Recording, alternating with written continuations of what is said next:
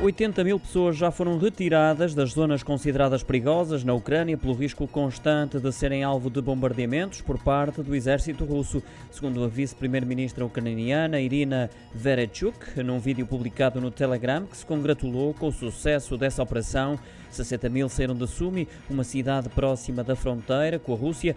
A estes juntam-se 20 mil que abandonaram os arredores da capital, Kiev, através de um corredor humanitário que finalmente parece ter funcionado sem que tivesse ocorrido qualquer ataque por parte da ofensiva militar russa. A vice-primeira-ministra ucraniana assegurou que o governo da Ucrânia está a fazer tudo para que os corredores humanitários funcionem, permitindo, em particular, a chegada de medicamentos, alimentos e água potável.